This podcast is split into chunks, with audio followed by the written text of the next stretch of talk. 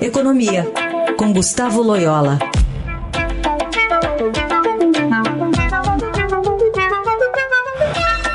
Tudo bem, Loyola? Bom dia. Bom dia. A gente eh, destacou aqui mais cedo uma notícia dos Estados Unidos, enfim, que decidiram pedir que o Brasil ganhe prioridade nessa fila de países que tentam ingressar na OCDE. Né, um, um posicionamento muito claro do presidente Donald Trump em relação ao Brasil, em detrimento da Argentina. Queria entender, na parte econômica, como isso se dará se de fato for para frente esse processo.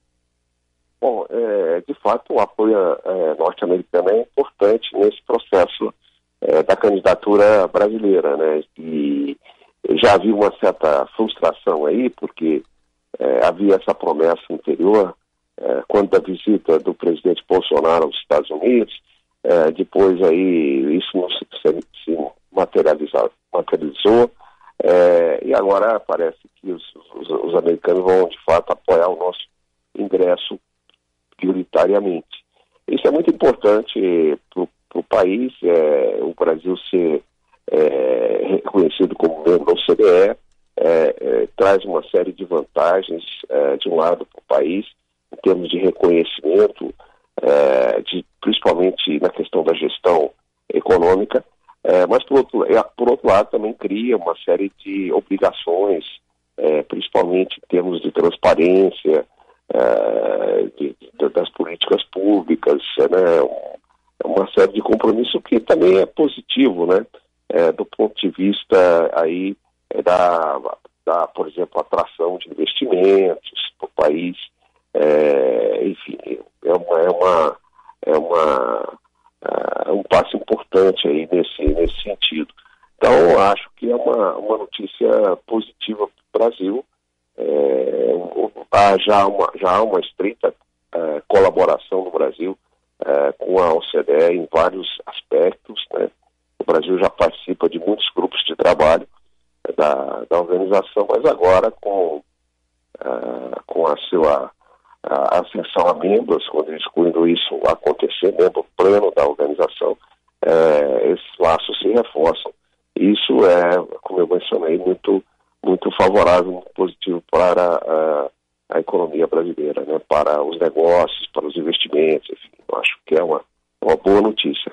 Em detrimento, será, é, Loyola, da relação comercial que o Brasil tem com o Irã, né, o quarto parceiro comercial do país, é, já que o Itamaraty né, se posicionou é, de uma maneira não tão diplomática ou não tão é, condescendente com o Irã na questão da morte do general Soleimani, né? Ganha dos Estados Unidos, mas perde talvez nessa relação com o Irã?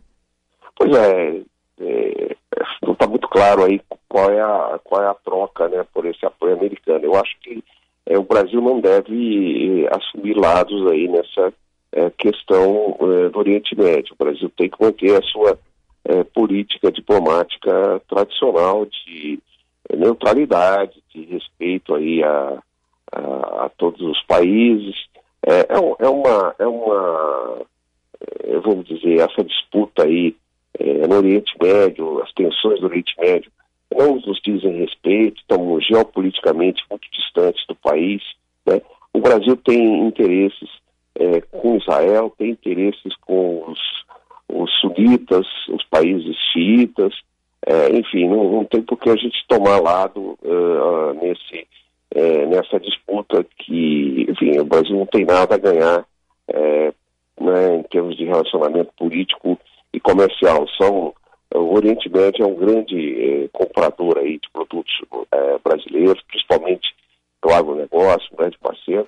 Então acho que o Brasil faz mal em, em assumir lados aí, é, notadamente quando de fato não existe claramente um lado é, que esteja vamos dizer, com a verdade, com a é, que, que, que, que, possa mostrar claramente que, que tem um, um, lado que tem razão nessas disputas aí, né? Então, acho que o Brasil deveria ficar é, neutro e assumir sua postura diplomática histórica, tradicional, que sempre foi muito é, positiva para o país, né? É, Loyola, ainda queria falar contigo sobre essa previsão, né? A revisão, na verdade, de previsão de alta do PIB para 2000, aliás, para 2,4, 2,40%. Você acha que o Copom é, vai sustentar sozinho uma recuperação mais acelerada do PIB nesse ano ou uma fraqueza mais profunda da indústria, né? A gente teve ontem também ah, os dados sobre o setor de serviços. Você acha que isso pode contaminar o consumo, levar a mais uma frustração em relação ao PIB? É sempre possível uma frustração, mas eu acho que esse ano é menos provável. A política monetária realmente está muito estimulativa e, e além disso, tem outros fatores aí, expectativas estão melhores, estão é, melhores. É, eu acho que há, há, há, uma agenda bem encaminhada na questão fiscal, né? É claro que ela precisa se materializar é, no Congresso aí ao longo do ano, né?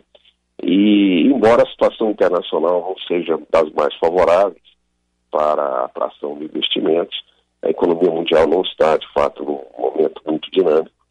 Mas, é, apesar disso, eu acho que o Brasil tem é, grandes chances aí de continuar nessa recuperação cíclica e atingir um crescimento aí na faixa entre 2% a 2,5% uhum. é, neste ano. Não é nada brilhante, né?